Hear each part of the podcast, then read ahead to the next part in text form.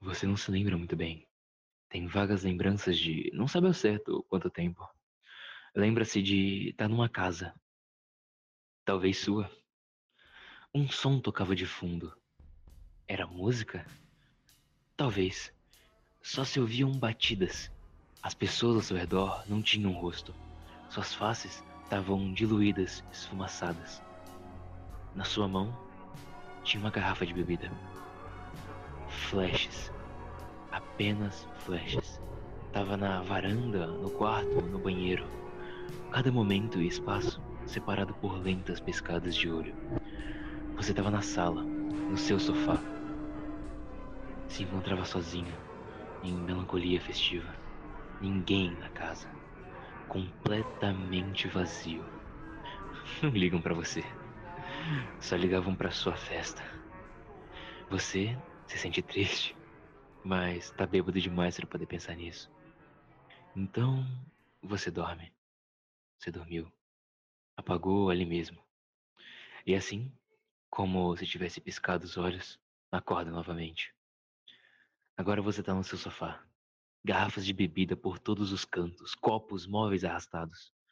Você está deitado, com as mãos na barriga. Sua cabeça gira. Você percebe que entrou em coma alcoólico. Tá acordando só agora. Não sabe exatamente quanto tempo depois da festa, mas sabe que precisa de um remédio para ressaca.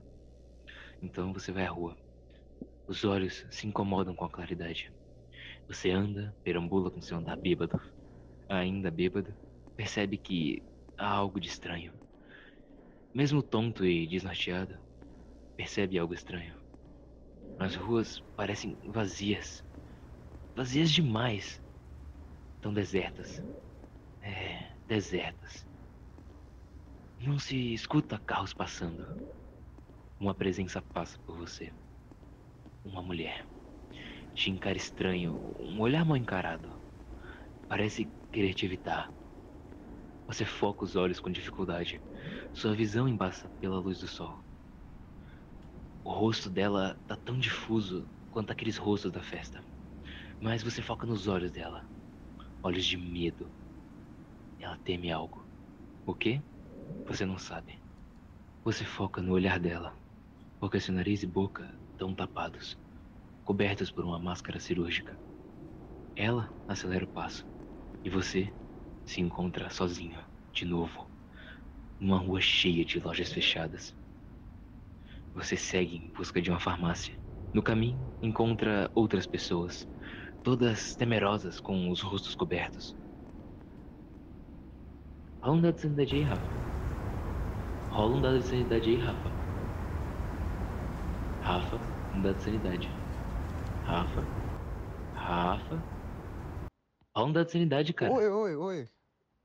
Ah, malandro, já pensou se acontece um bagulho desse aí? Tá, vou jogar. Essa situação fictícia criada nessa campanha de RPG desses meninos não parece tão distante de nós, de eu e você. Vivemos esse exato cenário, até nos adaptamos. Essa é a nossa realidade. Mas para esses garotos não passa de uma narrativa perturbadora. Mas será que essa é mesmo a nossa realidade? Afinal, o moleque não conseguiu te transportar da sua casa para um corpo de um bêbado? Você achou que ele estava falando contigo, não é? Aquela narrativa é ficção para eles. É realidade para nós e para o personagem que o Rafa estava interpretando. Um personagem fictício que estava vivendo uma situação que para nós é real. Mas não, não, não, não, não pode ser. Nossa realidade é concreta, é real, é sensível, eu tô nela. Sou Dyson. Nossa realidade?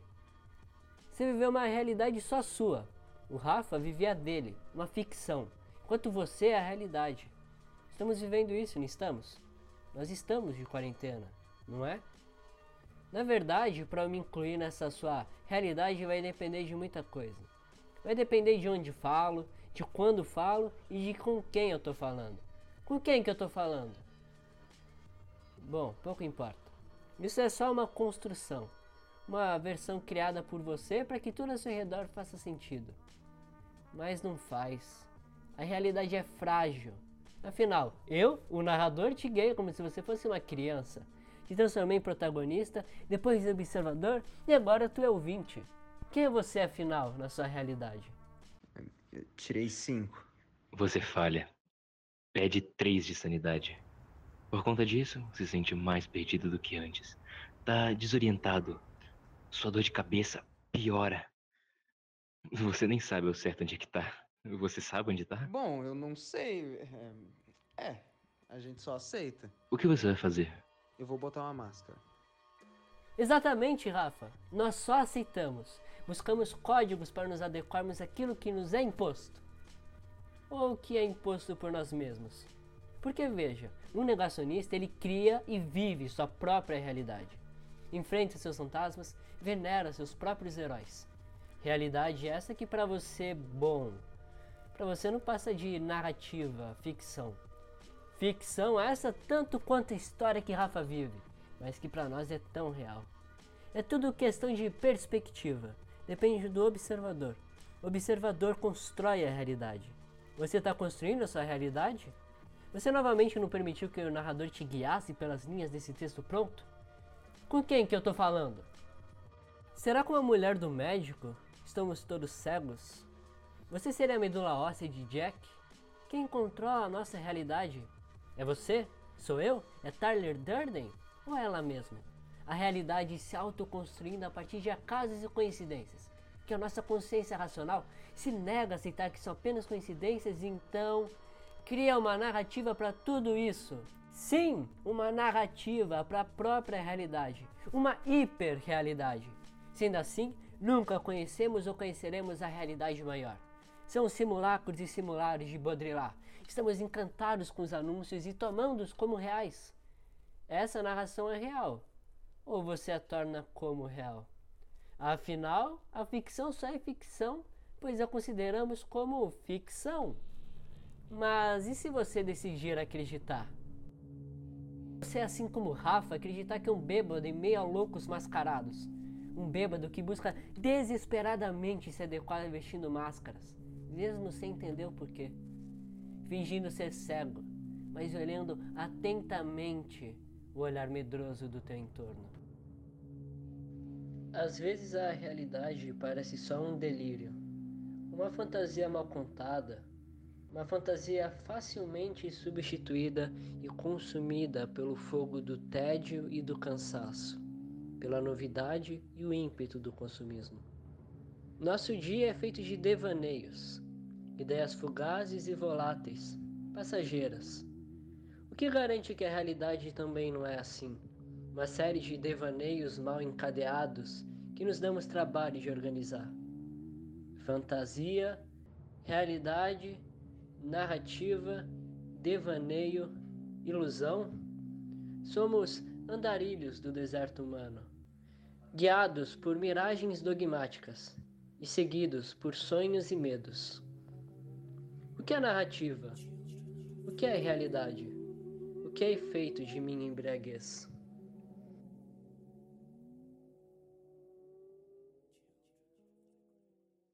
Mas não tem problema nenhum acreditar nessas fantasias. Afinal, nossa realidade é permeada de invenções, seja na arte, na brincadeira de criança, até mesmo na contação de histórias, como na mesa de RPG. Mas essas narrativas não substituem a realidade. Elas são apenas uma maneira de interpretar ou de se expressar através dos meios que a realidade nos proporciona. E com isso digo os meios sensoriais e sensitivos. Através da visão, percebemos, sabemos onde estamos. Através do tato, materializamos seja lá o que estivermos tocando. Por meio do paladar e do olfato, descobrimos ou não uma experiência gastronômica desagradável. E a audição adiciona a trilha sonora para tudo isso. A realidade nua e crua é essa, uma realidade suprassensorial construída pelos nossos sentidos. Digamos assim, afloremos com a arte e a imaginação. Daí sai RPG, ficção científica, distopias, utopias e a fantasia. Mas nossos sentidos falham, nos enganam. E através da própria arte podemos nos enganar, ou melhor, enganar os nossos sentidos. Veja, por exemplo, as ilusões de ótica, um garfo dentro de um copo d'água, a fita de Moebius, invenções nossas construídas a partir da realidade, mas que coexistindo com a lógica que esperamos, faz com que a realidade seja distorcida. Mas isso não faz com que a realidade desapareça, suma. É só um passatempo. Não tem problema nenhum acreditar nessa fantasia inocente. O problema é quando a realidade é distorcida pelo véu do medo. Quando atos são determinados por distorções da verdade, por negações de velhos fatos, por invenções de novos fatos. Problema é quando existe a pós-verdade. O problema é quando a meia-verdade conta como toda. O problema é quando essa narrativa distorcida se torna a nova realidade. Nossa realidade então é consumida por uma fantasia. E não é uma fantasia boba e fofa como uma história de RPG ou uma brincadeira de criança. É uma fantasia política, ideológica, uma fantasia individual, mas que é compartilhada pelos meios de opressão. E com isso eu quero dizer da censura à violência física. No momento do soco, a fantasia, a narrativa, o delírio torna-se real para todos. O problema é quando descaradamente vivemos essa narrativa. E narrativa clara não é papo filosófico existencial.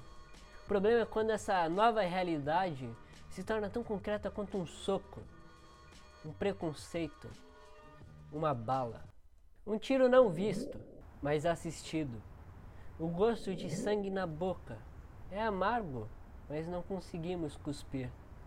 O som de tiro escutado mas por ele ficamos surdos.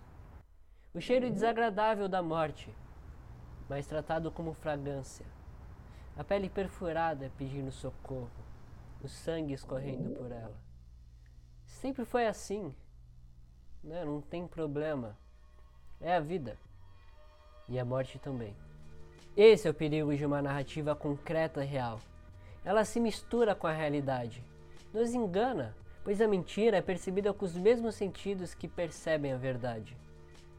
É a nova ilusão de ótica. Agora, ilusão de percepção. Distorce tanto a realidade que ameaça, dilacera tudo que achamos saber, faz-nos duvidar da concretude dos fatos, faz-nos duvidar de nós mesmos. Quem sou eu? Por que, que eu estou aqui?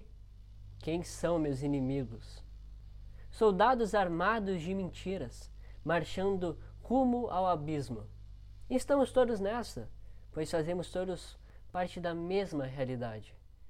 Na morte, fazemos parte da mesma realidade. Uma morte não humanizada, mas contabilizada, desprezada e esquecida. Na morte nada mais importa, jamais martírio. A centelha da luta se apaga sob o medo da noite. Breu para sempre. Essa foi sempre a única realidade? Conseguimos liquidar tanto a nossa história, a nossa trajetória? É tudo tão fugaz que conseguimos substituir milênios por décadas inventadas? Nessa disputa existencial eterna, de socos e flores, gritos de luta e de dor, na vida e na morte, quem irá prevalecer? A realidade ou as narrativas? Muito obrigado pela sua audiência. Esse foi o Reatrismo 4. Eu sou o Vitor e até a próxima.